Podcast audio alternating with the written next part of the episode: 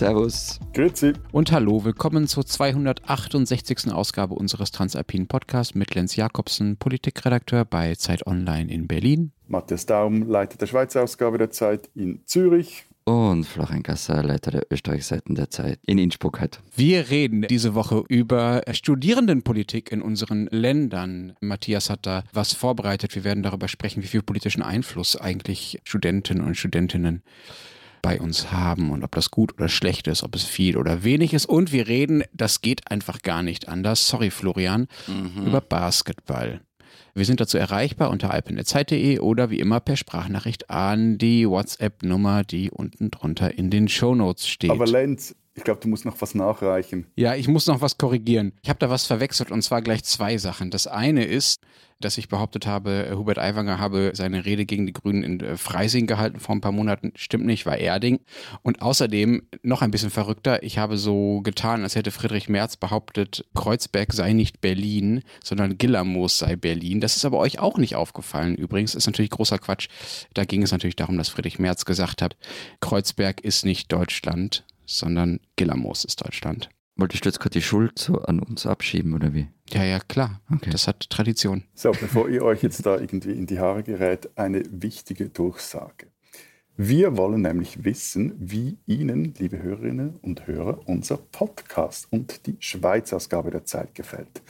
Dafür haben unsere Kolleginnen und Kollegen aus unserem Verlag einen Fragebogen online gestellt und es würde uns ernsthaft sehr freuen, wenn da möglichst viele von Ihnen mitmachen würden.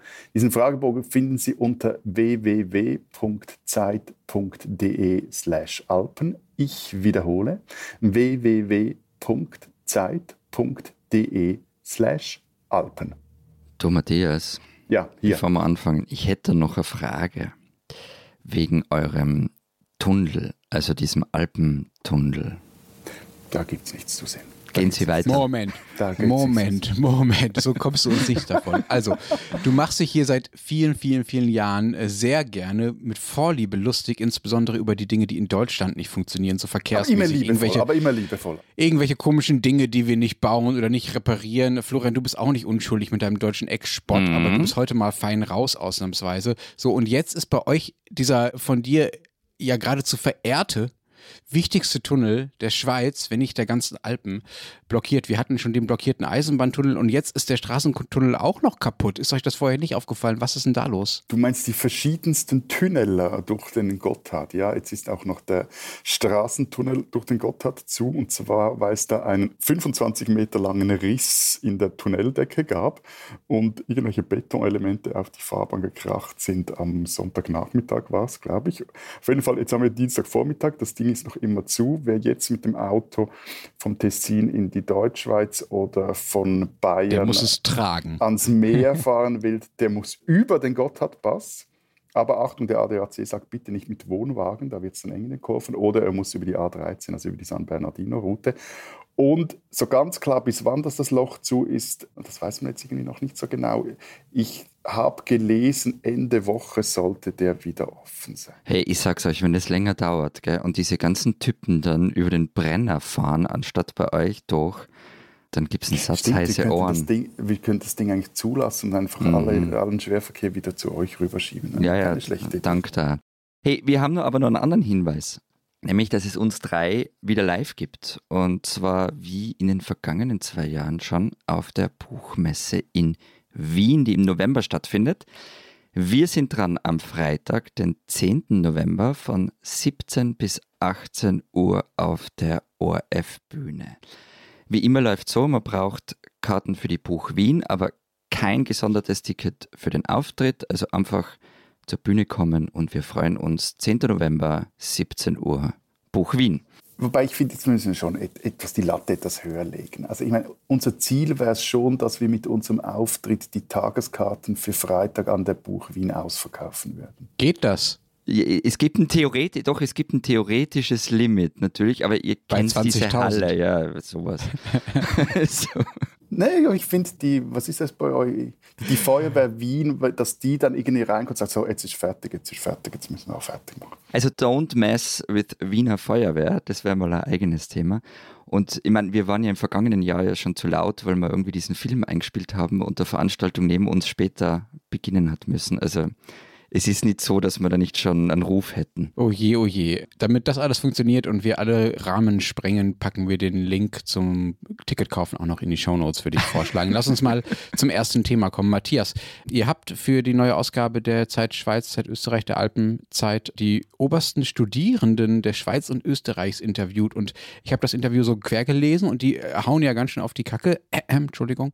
Äh, beschweren sich also ganz schon. Worüber beschweren die sich denn eigentlich? Was ist da los? Also genau, wir haben für die neue Ausgabe der Zeit Alpen, die diesen Donnerstag in der Schweiz und in Österreich erscheint, haben wir bzw. haben unsere Kolleginnen Sarah Jäcke und Christina Pausackel mit Sarah Rossmann und Gasmendi Noli gesprochen. Das sind, wie du gesagt hast, die beiden obersten Studierenden oder gehören zu den obersten Studierenden in unseren Ländern. Die sind da etwas kollektiv organisiert, immer etwas schwierig werden. Die Chefin der, der Chef ist, aber die gehören zu der Führungsriege unserer transalpinen Studentinnenschaft.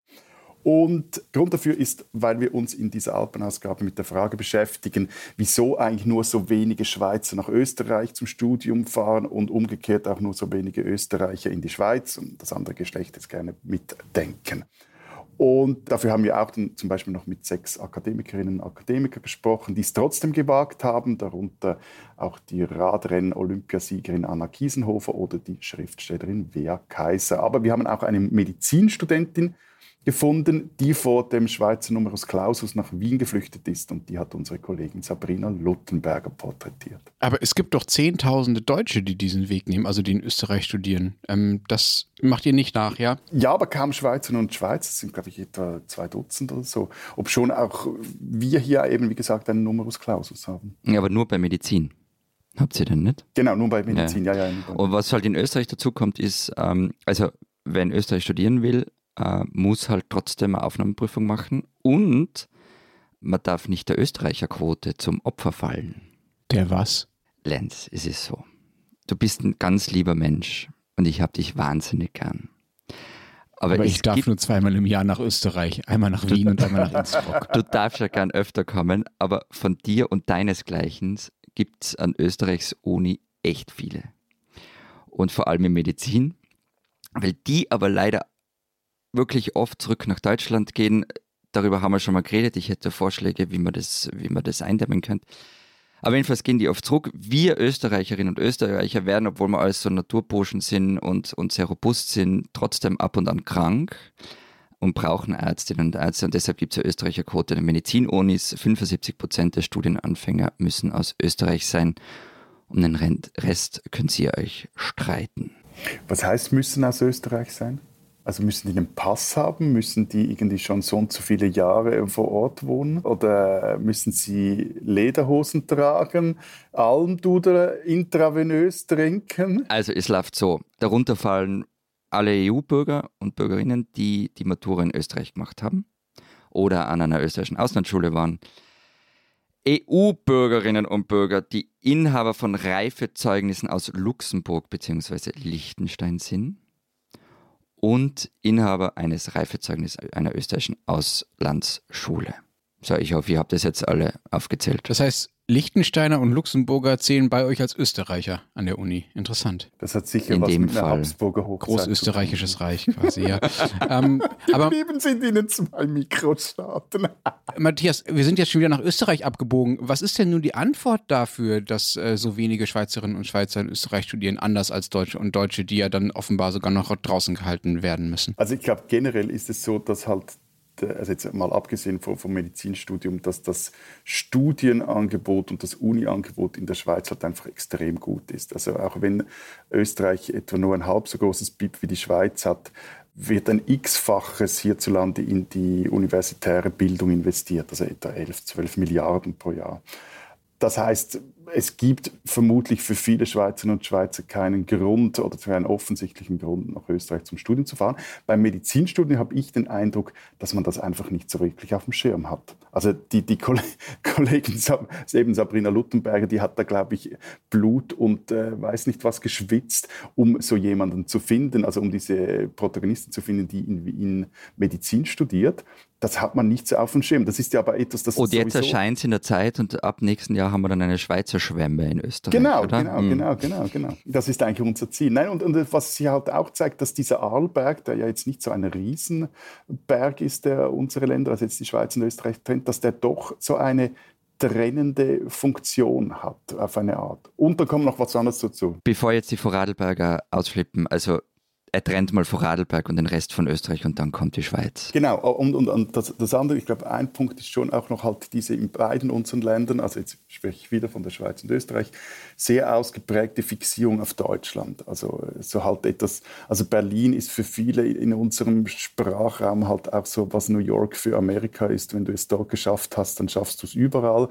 Und beim Studium kommen dann noch andere äh, größere Unistädte. Ja, aber also fürs Umgekehrte, wenn ich Österreicher bin und, und mir überlege, wo studiere ich, also wenn ich jetzt nicht gerade mich spezialisieren will und was weiß ich, nach St. Gallen gehe oder an die ETH, warum soll ich in die Schweiz gehen? Alles doppelt so teuer, ähm, hohe Studiengebühren und ich meine, Zürich ist nett, aber es ist halt eben nicht Berlin. Ja gut, aber du könntest dir auch ein Beispiel an Anna Kiesenhofer nehmen, die, die von sich sagt, die sagt, dass die ETH Lausanne im positiven Sinn eine elitäre Uni ist, weil die genau. Studenten dort wirklich wissen wollen, was die Probleme, also die theoretischen Probleme jetzt bei ihr in der Mathematik sind. Ich wollte gerade sagen, die hat sich aber spezialisiert. Also die ja, hat. Mathematik studiert, sich spezialisiert und ist an die Uni gegangen, wo ihr Fachgebiet so super ist. Gut. Lass uns mal zurück dazu kommen, was diese Studierenden dann in euren Ländern so treiben. Darum ging es ja vor allem auch in eurem Interview, Matthias, um die politische Macht der Studierenden und der Studenten und Studentinnen.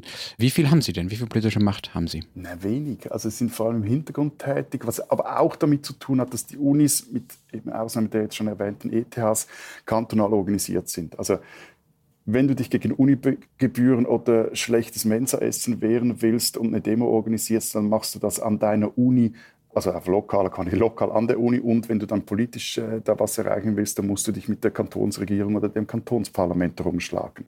Von dem her, das ist etwas schwierig, da national äh, sich zu organisieren.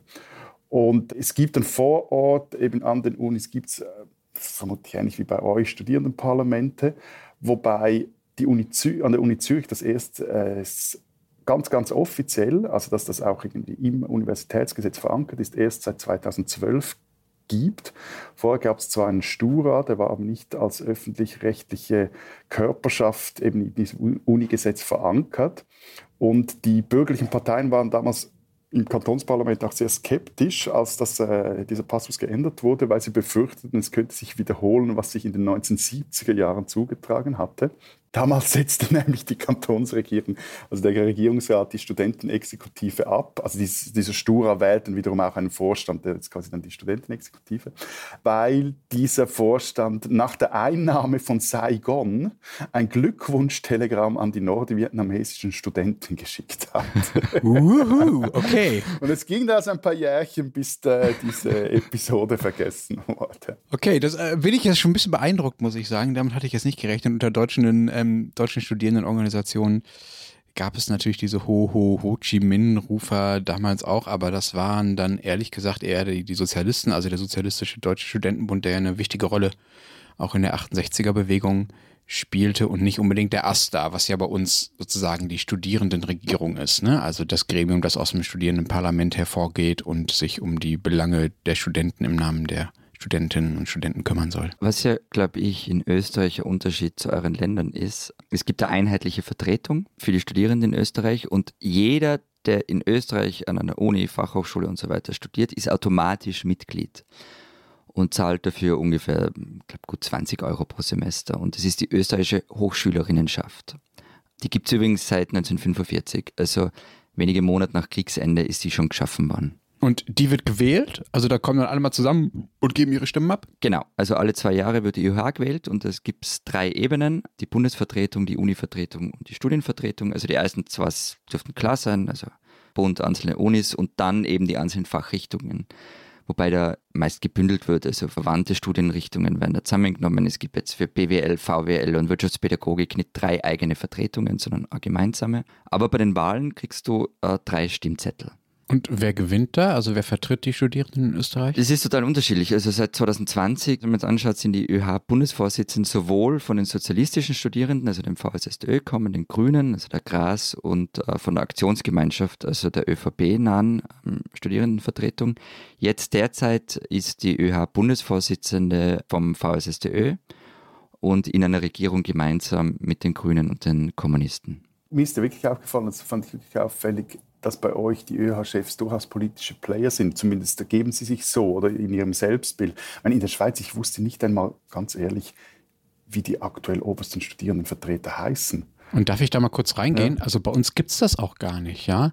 Also bei uns gibt es Astas, von denen ich gerade schon erzählt habe, aber die sind äh, sozusagen, äh, sprechen nur für die einzelnen Unis mhm. und da Hochschulsystem bei uns föderal organisiert ist, also in den Bundesländern. Also wie bei uns. Ähm, Genau, gibt es da, es gibt keinen obersten Studierenden in Deutschland. Also das mit dem obersten Studierenden, man, Entschuldigung, das ist quasi, ja. ein, das sind oberste Lobbyisten für, für die Studierenden. Also das ja. ist nicht quasi und, gewählt. Ach so, die sind bei euch nicht gewählt, Matthias? Also das ist eine oberste Lobbyorganisation, die werden zwar auch gewählt mit äh, Delegiertenversammlungen, bla bla bla bla, es gibt einen Vorstand, Kommissionen, Arbeitsgruppen und so, aber die haben nie diese politische Schlagkraft oder diese politische, äh, wie soll ich sagen, Einfluss und auch die Nähe mhm. zu, zu, zu, zur Politik wie bei euch, äh, Florian. Wichtiger Nachtrag vielleicht noch für Deutschland wenn man bei uns zum Beispiel als Journalist wissen will, wie es gerade den Studierenden geht, dann ist es tatsächlich oft nicht so, dass man irgendeinen lokalen Aster anruft, weil die ja wie gesagt keinen Bundessprecher haben oder so, sondern dass man im Studierendenwerk nachfragt. Äh, das sind die Institutionen, die sich um sowas wie BAföG kümmern und um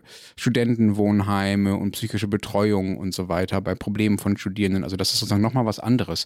Asta macht bei uns auch deshalb vor allen Dingen Hochschulpolitik, weil diese ganzen organisatorischen Verwaltungs verwaltungstechnischen Betreuungssachen ausgelagert sind an diese Studierendenwerk. Weil Matthias es gesagt hat, mit dem, dass es bei uns politische Figuren sind, die ÖH-Vorsitzende, das stimmt, aber nicht immer. Also es kommt immer so ein bisschen darauf an, was für Zeit gerade ist.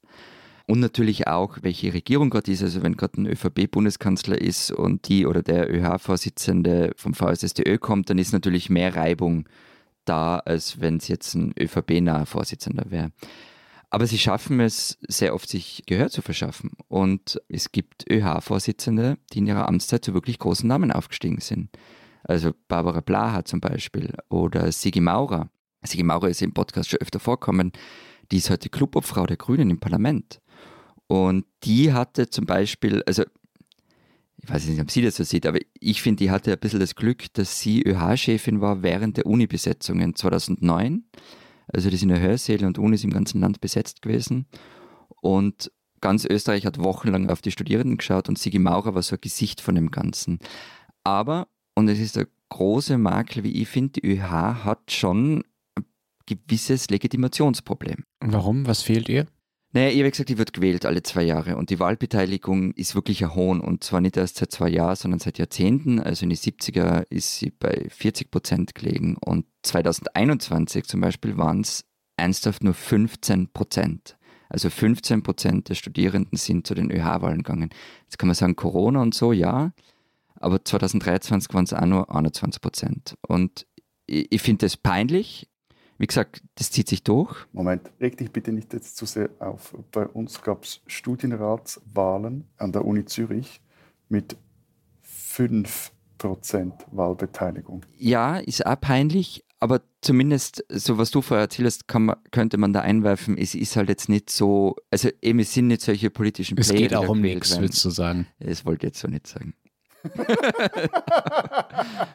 Aber es ist. Dann übernimmt so das der deutsche Bad Cop, ist in Ordnung. Danke, danke. Na, und es ist natürlich peinlich. Also, ich kann mich erinnern, wie, ich meine, ich habe Politikwissenschaft studiert und, und auch Kommilitoninnen und Kommilitonen von mir sind nicht so, ja, weil dann kann ich sage, meine Freunde, das kannst du doch nicht machen. Also, wenn man sich als Bildungselite darstellen will, nachher sollte man wählen gehen. Und ja, wenn, wenn ich jetzt Regierungspolitiker wäre, und die ÖH kommt mal blöd, dann würde ich im Zweifel vielleicht da halt mal drauf pfeifen. Ehrlich gesagt ist das mit der Wahlbeteiligung bei uns auch nicht anders. Und ja, jetzt kannst du sagen, äh, die deutschen Studierendenvertretungen, also AStA und Studentenparlament sind auch nicht so wichtig. Aber unsere Unis sind ja auch teilweise einfach sehr riesig. Also da geht es auch schon um sehr, sehr, sehr, sehr, sehr viel Geld. Also diese Astras haben Zugriff und sind zuständig für Ausgaben. Da geht es um Hunderttausende, manchmal sogar um Millionen. Da könnte man schon sich mal mit darum bemühen, wer über diese Dinge entscheidet. Wahlbeteiligung liegt bei uns. Da gab es eine Recherche von Korrektiv vor ein paar Jahren, also so eine Rechercheplattform bei 15 Prozent. Also das, was bei euch der Tiefpunkt war, äh, Florian. Das führt dann dazu, ja. dass der Asta oft ganz schön verzerrt ist, weil da vor allem dann natürlich die Gruppen gewinnen, die ihre eigentlich kleinen Anhängerschaften besonders stark ausmobilisieren können. Also das sind besonders sehr, sehr viele unterschiedliche linke bis linksradikale Listen, die in den Astas, äh, zumindest einiger großer Unis, auch hier in Berlin beispielsweise, also die FU ist dafür berüchtigt, eine große Rolle spielen. Und diese Astas kümmern sich dann teilweise um Dinge, die, naja, auch aus Sicht vieler Studierenden vielleicht nicht gerade zu ihrer zentralen Aufgabe gehören. Lass mich raten, linksradikal, Glückwunschtelegramme in den Kreml.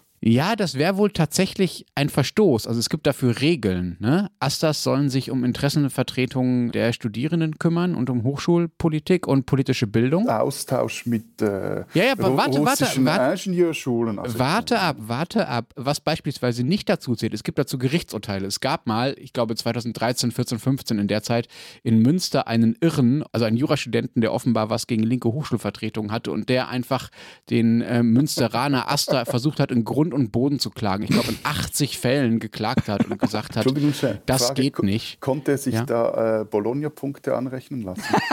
Seminarprojekt oder was war das? Das ist doch angewandte Juristerei. Jedenfalls, äh, dieser Mensch äh, hat äh, zu vielen Urteilen geführt, also die Klagen dieses Menschen und auch in Frankfurt und in anderen Städten, in Leipzig, glaube ich, gab es äh, viele Prozesse, wo es darum ging, übertritt da der AStA eigentlich seine eigentliche Zuständigkeit. Und dabei kam zum Beispiel raus, also ein Aufruf zu einer Pegida-Gegendemo geht nicht eine Unterstützung der Studierendenvertreter für eine Demonstration, Zitat, gegen Polizeiwillkür geht nicht und äh, das Werben für die Veranstaltung, Zitat, Raven gegen Polizeiwillkür geht übrigens auch nicht und eine Resolution zur rechtsextremen Terrorgruppe NSU fällt auch nicht mehr in den Zuständigkeitsbereich des AStA und darf von diesem nicht vertreten werden. Was haben die gemacht? Ich meine, Studenten Raven und äh, wer, was bleibt dann noch? Äh, naja, also äh, der Trick ist halt, und da komme ich zu deinem Beispiel mit dem Studierendenaustausch in Moskau, dass man das mit Hochschulpolitik verbinden muss. Es äh, gibt beispielsweise eine Rektorin der Uni Frankfurt, die den Studierenden, also dem Aster, auch eine Resolution zur BDS-Bewegung verbieten wollte. Ihr wisst, diese Geschichte, wo es um Boykott und Sanction gegen israelische Produkte und so weiter geht. Und da hat das Gericht gesagt, nee, das ist schon okay wenn der Aster dazu eine Resolution macht, weil äh, nämlich in dieser Resolution auch was drinsteht äh, zu deutsch-israelischen Studierenden und Forschungsaustausch. Meine Worte. Und damit fällt es wiederum in den Aufgabenbereich des Aster. Also das heißt, das Glückwunschtelegramm in den Kreml wäre okay, solange auch gefordert wird, dass mehr FU-Studierende an einer Moskauer Elite-Uni irgendwie in den Austausch treten könnten oder ein Austauschsemester dort machen könnten. Ich will mich da nicht aus dem Fenster lehnen, aber es hätte zumindest bessere Chancen, als wenn es einfach nur Putin lobt in diesem Telegramm. Wie kommen wir jetzt von Putin zu dem etwas nüchterneren Thema, Florian? Matthias, der Studiengebühren. Das ist ja eigentlich das, wo natürlich ähm, Studentenvertreter das größte Interesse haben, sich politisch einzubringen. Also was ist jetzt deine Frage, ob wir das haben? Gibt es in der Schweiz Studiengebühren an öffentlichen Unis, nicht zum privaten? Antwort ja sind aber von Uni zu Uni unterschiedlich hoch, zwischen 435 Franken pro Semester an der Uni Neuenburg und 1700 Franken pro Semester als Master-Langzeitstudierende an der Hochschule St. Gallen. Und zwar für Einheimische. Für ausländische Studierende ist es nämlich teuer. Das sind zwischen 700 Franken und 3100 Franken. Und ja, auch da gibt es spezielle Regelungen, was gilt als einheimisch und was als ausländisch. Aber mit denen verschone ich jetzt euch. Weil zum Teil fallen für ausländische Studierende auch nochmal einmalige Bewerbungsgebühren ab oder auch für Einheimische, für Ausländische sind die wieder höher etc. Aber noch etwas, was ich nämlich nicht verstanden habe, vielleicht können das uns Hörerinnen und Hörer unseres Podcasts beantworten. Das teuerste Studium ist nämlich ein Studium an der Pädagogischen Hochschule Nordwestschweiz. Dort bezahlen ausländische Studierende bis zu 5000 Franken pro Semester und ich habe mich bis jetzt gefragt und es nicht herausgefunden, wieso. Und Entschuldigung, da werden Lehrer ausgebildet. Genau, ist das jetzt eine Vergraulungstaktik für die benachbarten Deutschen und Franzosen, aber haben wir nicht eigentlich auch einen Lehrmangel? Also wären wir interessiert daran, dass die hier sich ausbauen lassen? Ich bin nicht rausgekommen. Vielleicht weiß ja jemand. Antwort bitte an alpen.zeit.de. Florian, wie ist das in Österreich? Gibt es da Studiengebühren oder haben das eure supermächtigen Studierendenvertreter gekillt? Also, es ist so. Eigentlich gibt es Studiengebühren, aber irgendwie auch nicht. Kannst du nicht einfach mal Ja oder Nein sagen? Gell, ja. Schrödinger war in Österreich, oder? ja, ja. Ja, gut. Es erstaunt mich einfach nichts mehr. Also ja, also es läuft so. Laut Gesetz muss jeder, der hier als Studium beginnt, Studiengebühren zahlen. Und zwar, also ja, es gibt Studiengebühren. Jetzt Moment. Und zwar 363,36 Euro pro Semester. Aber genau 36 Euro pro ja. Semester. Die sind Anfang der Nullerjahre von der ÖVP-FPÖ-Regierung eingeführt worden. Das war ein Riesending, weil bis dahin freier Unizugang und alles und die haben dann diese Studiengebühren eingeführt. Elisabeth Gera war damals die Bildungsministerin. Aber die haben sich dann immer wieder geändert, wer, wann, wie, warum, wieso, weshalb Studiengebühren zahlen muss oder nicht zahlen muss. Stand jetzt ist so, befreit von der Studiengebühr sind alle österreichischen Staatsbürger, alle EU- und EWR-Bürger und Schweizerinnen und Schweizer. Also am Ende alle außer Drittstaatsangehörige. Wer aber befreit ist und die Mindeststudiendauer um zwei Semester überschreitet, der muss auch Studiengebühren zahlen. Das klingt nach einer das klingt wirklich nach einer maximal umständlichen, unnötigen und komplizierten Regelung, die ihr euch da ausgedacht habt. Ja. Uns ist noch mal eine kompliziertere mal eingefallen. Ja, herzlichen Glückwunsch. Wollt ihr Ja, sicher wollen wir. Also, es waren die Sozialdemokraten. Ja, natürlich waren es die Sozialdemokraten. die haben 2006 die Wahlen gewonnen. Unter anderem mit dem Versprechen, die Studiengebühren wieder abzuschaffen die eben ÖVP, FPÖ oder damals dann ÖVP, BZÖ eingeführt hat. Alfred Gusenbauer, das war der damalige Obergenosse und dann der Bundeskanzler, hat mit der ÖVP verhandelt und diese Studiengebühren waren offenbar nicht wegzukriegen. Aber dummerweise, es war halt wirklich ein ganz, ganz wichtiges, zentrales Versprechen im Wahlkampf und er hat nicht zuletzt da deswegen gewonnen. Herausgekommen ist dann ein Kompromiss, von dem Gusenbauer, wie er damals gesagt hat, ich sehe nur vor mir, wie er da steht, er hat damals gesagt, er sei begeistert von dieser Idee. Lass mich raten, er hat die Studiengebühren mit dem Verkauf von russischem Gas finanziert. Nein. Es war vorgesehen, wer als Studierender 60 Stunden pro Semester soziale Arbeit verrichtet, dem werden die Studiengebühren erlassen. Moment, 60 Stunden pro Semester? Das wären dann, wenn man das umrechnet auf die Studiengebühren, ungefähr 6 Euro Stundenlohn? Jo, und es war damals schon echt mickriges Gehalt. es war richtig. Und eben die Sozialdemokratie führte es ein, so einen Stundenlohn. Und was halt auch noch dazu kommt, das hat ihm dann auch mal jemand gesagt, hoffentlich, weil wer ja ein Problem damit hat, sich die Studiengebühren zu leisten, der geht meist ohnehin schon arbeiten nebenbei, weil es auch sonst nicht langt. Und die Leute hätten also nach diesen Plänen nur mal zusätzlich hackeln müssen, Moment, das verstehe ich nicht. Wenn Sie dafür die Studiengebühren erlassen kriegen. Ja, aber ja wenn nicht. ich in der Situation bin, dass ich mir die Studiengebühren nicht leisten kann, also diese 360 Euro oder schwer leisten kann, dann gehe ich normalerweise ja eh schon nebenbei arbeiten. Und wenn ich dann sage, okay, ich will diese Studiengebühren aber auch weg haben, jetzt rein theoretisch, dann wäre die Idee der Sozialdemokraten gewesen, und okay, es sollten nur mal 60 Stunden pro Semester mhm. arbeiten.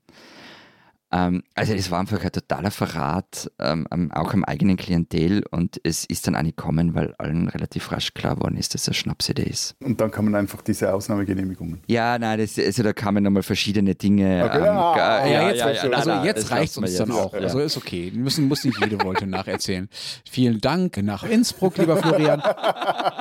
In Deutschland gab es ja auch mal Studiengebühren, die wurden dann relativ schnell wieder abgeschafft. Das war so ein paar Jahre. Ich hatte das Glück, genau diese Zeit zu erwischen. Also ich bin genau die Studierendengeneration, die zumindest für den Großteil seiner Studienzeit Studiengebühren zahlen durfte. War fantastisch. Waren, glaube ich, so 800 Euro im Semester oder so. Und dazu kam dann auch der Semesterbeitrag und den gibt es auch weiterhin.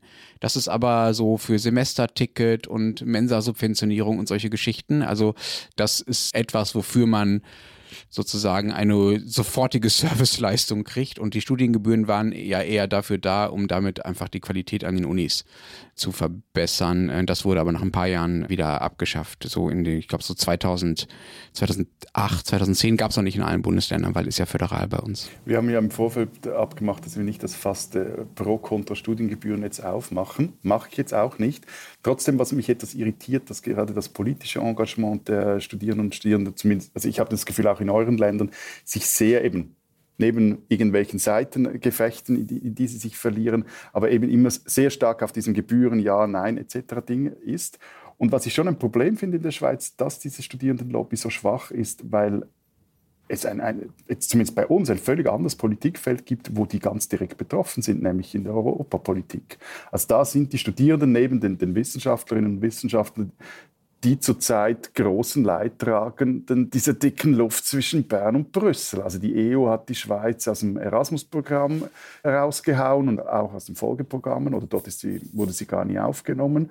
Und der eine Studierendenlobby, also Gasmendi Noli, der hat das selber erlebt und dann sagt er im Interview, ich studiere in Bern und habe mich für ein Austauschsemester oder Austauschjahr in Berlin beworben, habe sich aber herausgestellt, dass das bilaterale Programm, das zwischen Bern und Berlin bestand, also zwischen den Unis, gekündigt wurde, weil ein Jahr lang niemand aus Berlin nach Bern kommen wollte. Als Einzelfall ist jetzt das mäßig. Aber das müsstest du schlimm. doch verstehen, dass man nicht nach Bern gehen will. Das, für einmal wollte ich jetzt das, ja, klar verstehe ich es, aber also es geht jetzt um eine höhere Sache. Okay. Also, okay.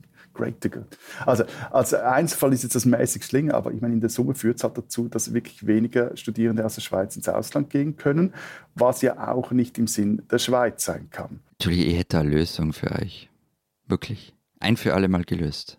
Ein EU-Beitritt.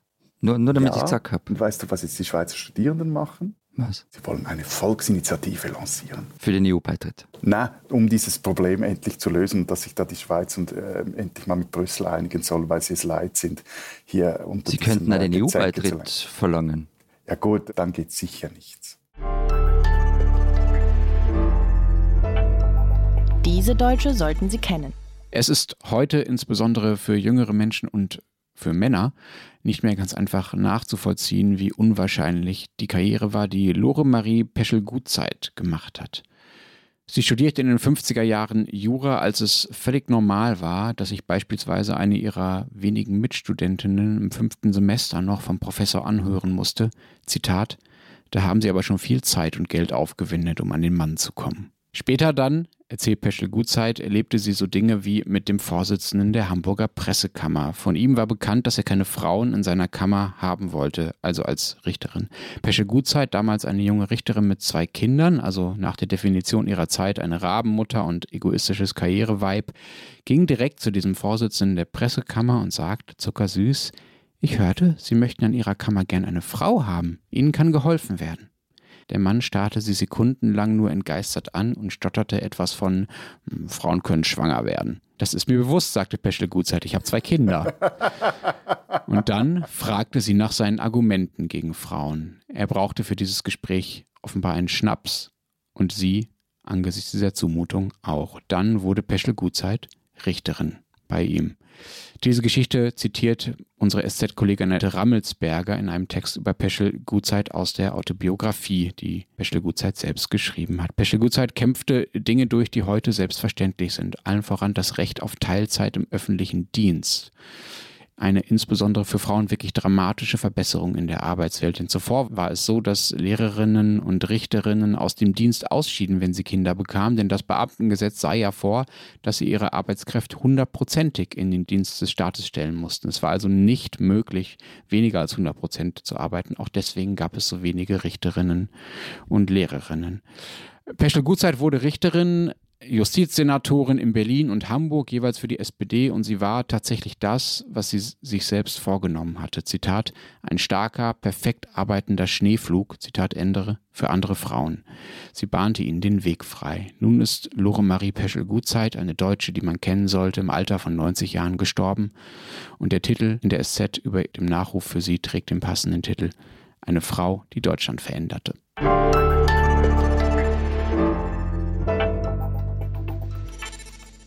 Ich möchte was vorweg sagen. Ich habe mich am Montag wirklich geärgert, als ihr kurzfristig das Thema wechseln wolltet und wir jetzt erstens schon wieder über Sport reden. Zweitens, zumindest Lenz eigentlich schon am Freitag wissen hätte können, dass da vielleicht irgendwas passiert. Seine Antwort war dann, na, so nerd bin ich auch wieder nicht, das, was da passiert und hin und her. Und jetzt reden wir über etwas, von dem ich nicht einmal rudimentäre Kenntnisse habe, nämlich über Basketball. Also da kann ich nicht so bei Fußball, wo man ja unabsichtlich da- Dinge mitkriegt, sondern Basketball. wir- wir Aber- können- ja, bitte. Aber Nein. ich muss einfach. Ja, ich, ich verstehe aber, dass Lenz sich freut. Ich verstehe, dass da was passiert ist und gleichzeitig, wenn Lenz glücklich ist, strahlt es irgendwie auf uns alle ab. Also, ja. Das ist, glaube ich, die Definition von Hegemonie, Schatz. Das nennt man Empathie, wenn ich mich freue, dass du dich freust. Äh, also, und äh, ihr beide, ernsthaft. Der, der- eine, der irgendwie rummotzt, weil jetzt dieser Korb so hoch hängt, da können wir jetzt wirklich nichts für. Und der andere, der sich so freut über einen Sieg, den seine Mannschaft nur errungen hat, weil einfach die Besten mit ihrem C-Team angetreten sind und bei Basketball eigentlich, wir zum Beispiel auch beim Eishockey, eigentlich sowieso nur die Olympischen Spiele zählen, denn nur dort spielen die Besten der Besten gegeneinander. Aber schön, lasst uns darüber sprechen. Ich finde es nicht nett, Matthias. Also nochmal, ich freue mich mit Lenz. Gratulation, ihr seid Basketball-Weltmeister. Ich werde schon angepöbelt dafür, dass ich mich freue, bevor ich überhaupt die Chance hatte, mich zu freuen. Was ist los Jetzt mit dir, dir mal. Matthias? Jetzt freu dich Ja, ich freue mich sehr. Das war fantastisch. also, Deutschland ist Basketball-Weltmeister. Darum geht es. Ich war am Freitag, als das Spiel war, äh, um 16 Uhr auf einem Geburtstag im Park eingeladen. Das Spiel ging so bis äh, ungefähr 16.35 Uhr. Das führte dazu, äh, dass ich mich dann mit zwei anderen halbinteressierten Männern so an den Rand des Geburtstages zurückziehen musste, um auf dem Handy das Spiel fertig zu gucken. War uns ein bisschen unangenehm, aber war uns auch nur ein bisschen unangenehm. Aber das Spiel war am Sonntag, Lenz, oder? Das Am Sonntag, Finale. ja, entschuldige, habe ich Samstag gesagt? Sonntag. Freitag. gesagt. Freitag Ist ja wurscht. Hauptsache Spanien. Oh je, Das wäre nämlich gleich noch beleidigter gewesen, weil dann hätte es am Freitag schon sagen können, wir müssen. Nein, Thema also das. Finale war am Sonntag, dass ich im Park gucken musste. Das andere Spiel am Freitag. Jedenfalls von wegen gute Stimmung und Abstrahlen und so weiter, Florian. Das war tatsächlich bei mir auch so. Und das ist, glaube ich, auch der Grund, weswegen dieser Erfolg für viele in Deutschland auch so ein schönes Erlebnis ist, weil die Stimmung einfach von der Mannschaft abgestrahlt hat. Und es macht einfach sehr, sehr großen Spaß, äh, Menschen bei etwas zuzugucken, was sie wirklich sehr, sehr, sehr gut können und an dem sie sehr, sehr großen Spaß haben. Und das ist ja dann das Entscheidende, wo sie sich in so eine Gruppenenergie hineinsteigern, dass sie dann sich selbst und alle anderen noch mitreißen. Also dazu zu schauen, war wirklich toll. Warte schnell. Hast du, hast du jetzt Basketball geschaut oder unseren Podcast? Nein, er hat gesagt, etwas. Er hat vor allem gesagt, Leuten zuschauen, die etwas sehr, sehr, sehr gut können. Ja, ja, da wurde ich hellhörig. Also ich entnehme euren Spitzenbemerkungen, dass ihr dieses fantastische Spiel nicht geguckt habt. Verbietet sich das einfach, wenn Deutschland spielt, dass ihr mitschaut? Na, Florian, die. Frage na, geht vor allem nach Tirol. Na, also ich, ich habe nicht einmal gewusst, dass es stattfindet. Also ich habe das, die haben ja irgendwie gegen die USA gewonnen, das habe ich dann mitgekriegt, weil es Am irgendwie. Freitag, ja. C-Team der USA. Ist ja völlig wurscht. Aber eben, ich hätte jetzt, das habe ich halt mitgekriegt, ich hätte jetzt nicht gewusst, dass da ein Finale stattfindet und gegen wen und so. Aber wie gesagt, das hat nicht, mit Deutschland nichts zu tun, ähm, sondern einfach mit grundsätzlichem Desinteresse. Ich habe schon Ausschnitte eines Deutschlandspiels gesehen, aber die spielten da nicht gegen äh, Serbien, sondern gegen Japan. Das glaub, habe ich war- mitgekriegt, dass die Ja, da. aber das, dass war, glaube ich, eine das andere nicht- Sportart. Ja, Da und es ist ja keine nichts. Körbe. Es gab Netze, aber, äh, oder Net, ja, aber keine Körbe. Aber es ist auch die Mannschaft. Da sind oder waren sie mal Weltspitze, die Deutschen. Und ähm, irgendwie ging es um Graugänse-Videos. Irgendwann mal war ich etwas verwirrt. Aber ich glaube, die waren auch verwirrt, weil sie haben ja das äh, einmal ein, eins vergessen und das ABC ihrer Sportart. Aber ich glaube ich glaub auch nicht dieses Spiel, über das jetzt Lenz sprechen möchte. Und die Sportart auch nicht. Matthias, du bist einfach selbst schuld, wenn du dich mit negativen Sportereignissen anstatt mit positiven beschäftigst. Du kannst dich einfach der deutschen Fußballfatigue anschließen und auf andere Sportarten ausweichen. Besser für Seelenheil. Bei uns, also bei uns, ich meine, glaube ich jetzt auch bei, bei Florian und, und bei mir, ist, sind solche Spiele, über die wir jetzt nicht sprechen, wir wollen ja nicht über das Spiel sprechen, aber so, diese nicht sprechbaren Spiele, die finden ja unter anderen Vorzeigen statt. Also die haben für uns einen Unterhaltungswert, den ihr euch gar nicht vorstellen könntet. Aber Und deshalb, lieber internationale Zuhörer, hat es das deutschsprachige Wort Schadenfreude bis in den englischsprachigen Raum geschafft. Florian, äh, du bist ja ungefähr so alt wie ich. Jo. Das heißt, du bist in den 90ern äh, aufgewachsen, als äh, ja nicht nur die USA Michael Jordan-Fieber war, sondern das auch zumindest in Teile von Europa oder zu manchen Leuten rübergeschwappt ist. Das hat dich aber nie so wirklich erreicht damals. Na, wobei, also das hat sicher auch damit zusammengehängt, dass wir daheim kein Kabelfernsehen gehabt haben. Ich habe also diese Sachen gar nicht sehen können. Hm, Ich An- auch nicht. Aber äh, ja, also ich habe gewusst, dass es diesen Herrn Jordan gibt, dass der die Nummer 23 hat, dass es einen Nike-Treter gibt und dass sie total angesagt sind und dass die Leute in der Schule anhaben und dass viele seine Trikots anhaben und so, dass es groß ist, klar. Also dieser Basketball-Hype der 90er, der hat es schon bis zu mir geschafft. Aber wie gesagt, ich habe das weder gern gespielt und auch nicht geschaut.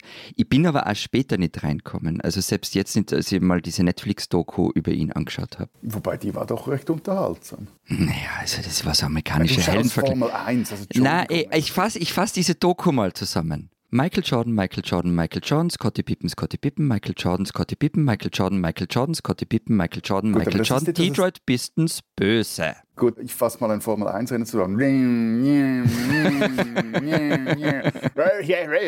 Irgendein Südtiroler. Wollen wir uns im letzten Viertel dieses Podcasts noch um einen Restbestand an Seriosität bemühen? Äh, Ja, Zug ist abgefahren. Über Graugänse und Hansi Flick sprechen. Also, Du wolltest uns die Geschichte, wie der Basketball nach Deutschland kam, erzählen. Hast du uns im Vorgespräch gesagt.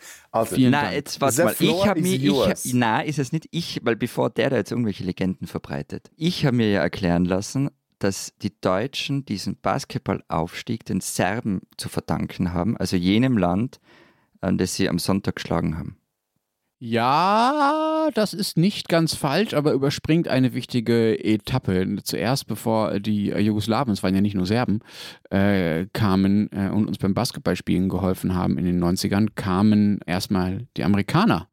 Die standen ja aus Gründen, über die wir in dieser Folge vielleicht mal nicht ausgiebig reden müssen, schon etwas länger auf deutschem Boden und haben natürlich ja auch Basketball gespielt und das haben natürlich auch Deutsche mitbekommen und sich davon mehr oder weniger anstecken lassen. Übrigens ähnlich wie beim Hip-Hop. Auch der deutsche Hip-Hop hatte seine Ursprünge unter anderem bei amerikanischen Soldaten, die das nach Deutschland mitgebracht haben.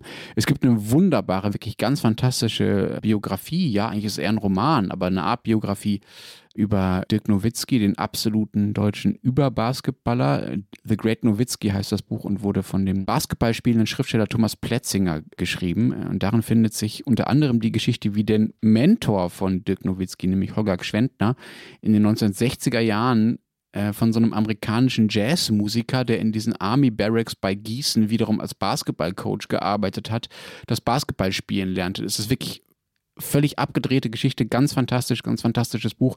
Geschwindner wurde dann selbst äh, Basketball-Nationalspieler und hat eben später Dirk Nowitzki geprägt und so führt eine indirekte Spur zumindest von amerikanischen Soldaten zum deutschen Basketballerfolg. Aber eben, es gibt eine direkte Spur. Und, und die Geschichte geht wohl so, dass in den 90ern als serbische Mannschaften an nichts teilnehmen haben dürfen.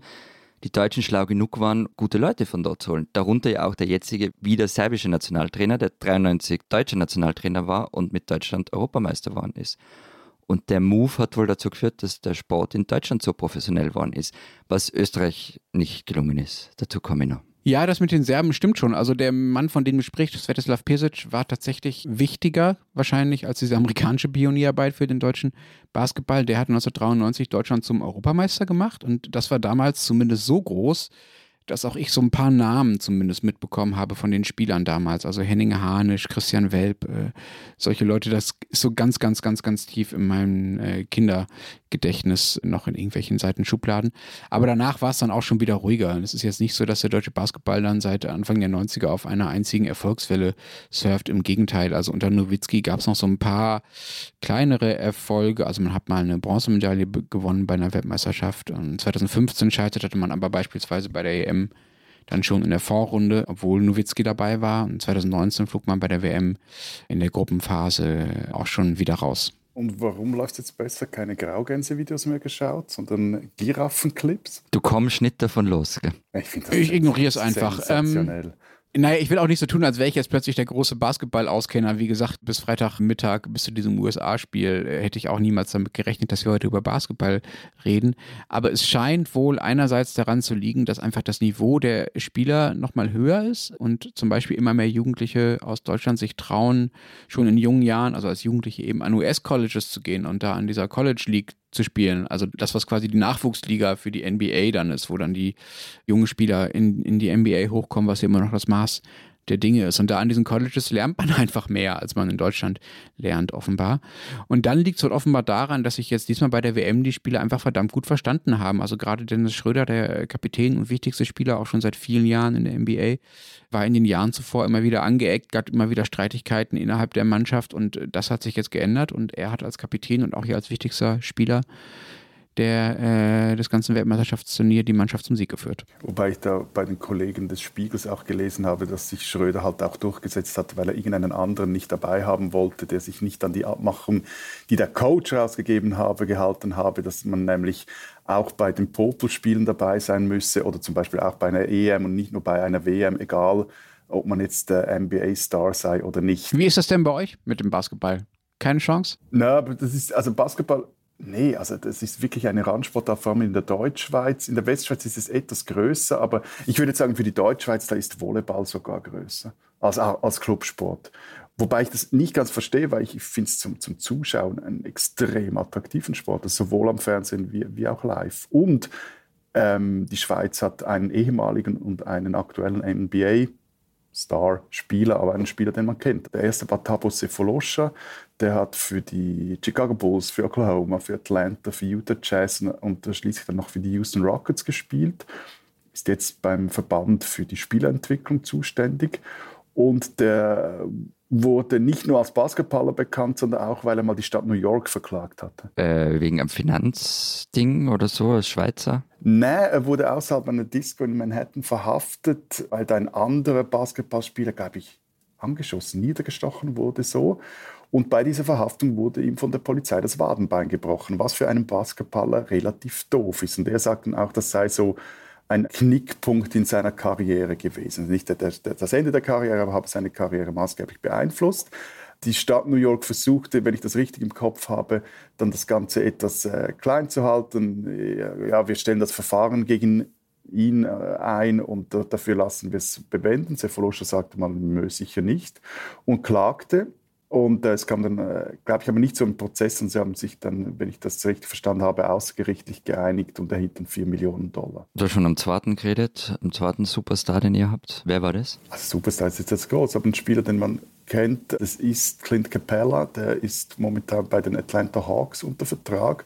Und interessant bei dem zum Beispiel ist, dass er seine Karriere nicht wirklich in der Schweiz, also so als er in Richtung Profitum ging, nicht in der Schweiz das durchzog, sondern dann gleich nach Frankreich wechselte und dort in der Liga war, bevor er dann von dort in die NBA wechselte. Und ich kann es mir eigentlich nicht ganz erklären, wieso dass das nicht in all unseren Ländern nicht größer ist, weil im Gegensatz zum Hockey siehst du was, was die machen. Es ist aber ähnlich schnell wie Eishockey.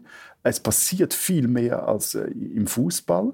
Und mal ganz abgesehen von den anderen amerikanischen Sportarten, bei denen du ja wirklich einschläfst, also Baseball und American Football, wobei bei American Football, das habe ich einfach nie richtig kapiert, wie das funktionieren soll. Dann kannst du ja demnächst mal zu einem Basketballspiel gehen und uns von einem Schweizer Basketballspiel berichten. Äh, lieber Matthias, äh, Florian, wie ist das denn bei euch? Basketball in Österreich äh, vorhanden, klein, mittel, groß? Also ich habe keine Ahnung davon und deshalb zitiere ich jetzt einfach mal ein bisschen aus dem Wikipedia-Artikel über österreichischen Basketball und zwar drei Sätze. Er gibt sich noch nicht mal. Mühe, ne? Ja, aber vor, ich, also, nein, nein, nein, nein, nein, nein, vorhin schon gemerkt, der hat sich da noch irgendwelche äh, Geschichten rausrecherchiert und jetzt gibt er wieder den Unwissenden. Ja, jetzt warte mal, also.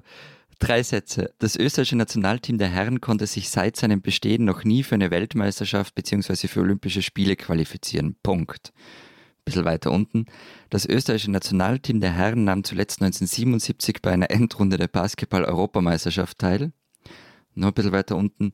Die Euroleague ist der höchste europäische Wettbewerb mit derzeit 18 Teilnehmern. Österreichische Mannschaften sind aufgrund ihrer zu geringen Spielstärke nicht vertreten. So, das fasst es mal zusammen und genau nur was ist jetzt nicht von Wikipedia. Das Frauennationalteam ist ja einfach mal für ein paar Jahre aufgelöst worden vor kurzem. Warum seid ihr denn so schlecht da drin, Florian? Liegt es am Katholizismus, also an diesem jahrhundertelangen Buckeln und ducken unter der Knute des Glaubens, dass ihr euch jetzt nicht mehr so richtig strecken könnt nach den Körben da oben? Ich weiß nicht, vielleicht waren wir einfach zu blöd und haben zu wenig Kroaten und Serben eingebürgert. Die können das nämlich. Aber das, das waren doch Makronländer, ihr Deppen. Ja, was soll ich Also, sagen? Nein, nicht so, nichts. Die Amerikaner habt ihr auch nicht reingelassen. Ja, ne?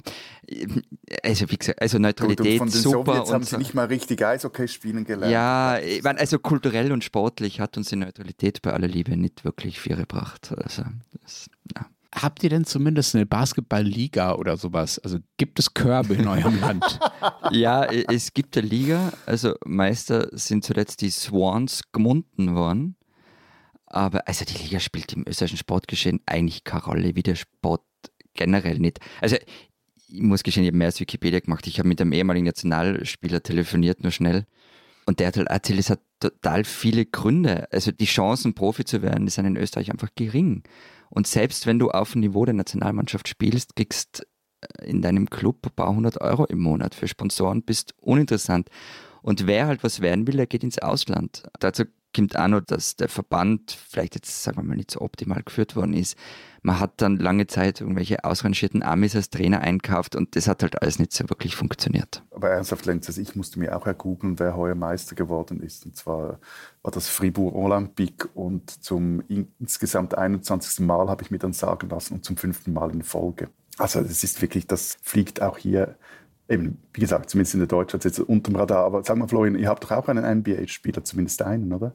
Ja, Jakob Böltl. Ähm, aber da wären wir wieder beim Punkt. Der ist halt auch schon, so wie Lenz erzählt hat, dass die Leute weggehen. Der ist auch schon sehr früh in die USA gegangen. Spielt heute bei den Toronto Raptors. Und mir wird erzählt, das kann ich wirklich nicht beurteilen, dass sei Erfolg schon ein wenig dazu beiträgt, dass äh, Basketball etwas populärer wird, dass Jugendliche sich äh, mehr dafür interessieren. Also für Basketball interessieren sich schon viele, also gerade dieses 2 gegen 2 und so, das wird viel gespielt. Und ja, vielleicht entsteht ja was draus. Wird denn Basketball bei euch im Fernsehen übertragen? Ja, also Also vielleicht mal eine Zusammenfassung und dann meistens erfährt er es, also in welchen Sender der SAG. ja, also bei uns gibt es ja den Spartensender ORF Sport Plus und da werden, glaube ich, schon einzelne Spiele der österreichischen Liga übertragen, wenn ich mich nicht irre. Es war ja bei uns so die Seitengeschichte bei dieser WM, dass die Spiele im Fernsehen, also der Weltmeisterschaft, ja, der Basketball-Weltmeisterschaft mit deutscher Beteiligung nicht übertragen wurden. Es gab nur einen Stream bei Magenta Sports, das ist so ein Anbieter der Telekom, der eigentlich auch was kostet. Der hat dann diese Spiele aber kostenfrei zugänglich gemacht, also da brauchte man kein Abo für. Und das ZDF ist dann erst zum Finale eingestiegen. Also erst das allerletzte Spiel am Sonntag haben sie gezeigt und hatten dann auch eine echt gute Quote. Also irgendwas jenseits der 4 Millionen und irgendwie so 20, 30 Prozent Marktanteil. Glaube ich, das ist echt nicht so schlecht für Basketball.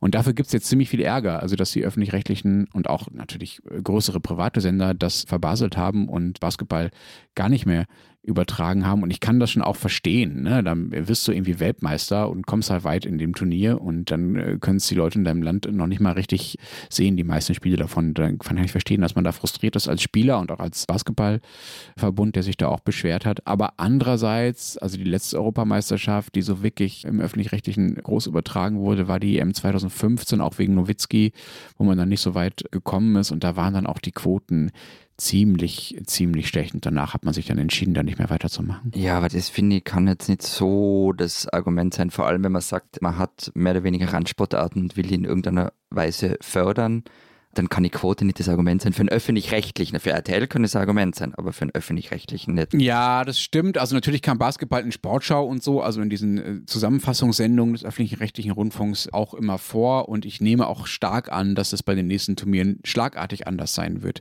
nach diesem Erfolg. Aber natürlich, und vor allen Dingen, wenn man da mal vom Fernsehen wegschaut und mal ein bisschen allgemeiner auf die Leistungssportförderung in Deutschland schaut, da gibt es noch einen anderen na, ich will nicht sagen Skandal, aber zumindest eine etwas größere Merkwürdigkeit. Es gibt nämlich für die Leistungssportförderung ein System, das nennt sich Potenzialanalyse-System und ist aufgehängt beim Deutschen Olympischen Sportbund. Und da gibt es so Ranglisten, jeweils bei den Sommer- und Wintersportverbänden. Basketball zählt logischerweise zum Sommersportverband, wo man versucht zu prognostizieren, welche Sportart wie viel Aussicht auf Erfolge haben könnte in Zukunft. Und je nachdem, wie man in diesem Ranking gerankt ist, kriegt man halt mehr oder weniger Fördermittel. Also die, die oben sind, kriegen mehr und die, die unten sind, kriegen weniger. Und jetzt ratet mal, wer da auf dem 26. und letzten Platz in der Potenzialanalyse liegt. Wenn du so fragst, Basketball. Genau. Und die letzten sind nun gerade Weltmeister geworden. Und jetzt ratet mal, wer in der Potenzialanalyse auf Platz 1 liegt. Das Graugänse-Schießen. Na. Gott, Matthias, das ist echt drüber. Nein, Leichtathletik. Aber die haben. Die, Und Leichtathletik ist. Aber die reißen Aber doch nichts, oder? Ja, warte mal, die waren doch, da waren doch jetzt gerade äh, Weltmeisterschaften in Budapest. Genau, da waren auch gerade Weltmeisterschaften Germany und die Deutschen haben es Medals, geschafft, ohne eine einzige Medaille nach Hause zu gehen. Insofern ist es sehr angemessen, dass der deutsche Olympische Sportbund nun eine sachliche Überprüfung seines Analysesystems ankündigt. Die spinnen, die Deutschen. Also, stellt euch vor, ihr habt ein bisschen was getrunken. Also okay, vielleicht habt ihr auch ein bisschen mehr getrunken als ein bisschen und dann lauft ihr so nachts durch eure Stadt auf dem Weg nach Hause wahrscheinlich und plötzlich steht euch da so ein Zaun im Weg, der da irgendwie nicht hingehört. Was macht ihr dann? Also ich zitiere da jetzt einfach die großen österreichischen Denker Pizerra und Jaus. Wurscht, wie hoch die Wand ist, was zu wie rennst. Wir rennen nebeneinander, so wie Hooligans. Genau so hat es, ist es auch Siehst? passiert. Drüberklettern ist die Lösung. Auch wenn der Zaun ein paar Meter hoch ist und komischerweise auch noch so eine fette Stacheldrahtrolle oben drauf gespannt ist. Daran hätte man schon erkennen können, dass dieser Zaun zu einem Gefängnis gehört und man gerade in die falsche Richtung klettert. Nämlich rein statt raus. Das ist am Wochenende tatsächlich in der Nacht von Freitag auf Samstag einem 18-jährigen Betrunkenen in Halle an der Saale passiert. Er landete nach seiner Kletteraktion in der Sperrzone einer Justizvollzugsanstalt. Das kam ihm dann allerdings selbst so merkwürdig vor, dass er aus dieser Gefängnissperrzone lieber mal schnell die Polizei angerufen hat. Die Gefängniswärter hatten ihn dann mittlerweile auch entdeckt. Der junge Mann war bei seinem Gefängniseinbruch noch nicht mal sehr weit gekommen, denn bis zum eigentlichen Gefängnisgebäude hätte er noch eine weitere, nochmal deutlich höhere Sicherheitsanlage überwinden müssen. Gut, dass er das nicht auch noch probiert hat, denn schon bei diesem ersten kleineren Zaun mit dem Stacheldraht obendrauf hat er sich so verletzt, dass die Polizei auch noch einen Krankenwagen rufen musste und er behandelt werden muss. Jedenfalls wird jetzt gegen diesen 18-Jährigen ermittelt, der natürlich ein bisschen spinnt für seinen Einbruch, aber dem wir doch keine allzu harte Strafe wünschen. Und jetzt kommt noch das Schönste an der Geschichte. Denn wisst ihr, wie das Stadtviertel heißt, in dem das Gefängnis steht, in das er da halb reingeklettert ist? Auf Bewährung? Zur schönen Aussicht. Frohe Zukunft.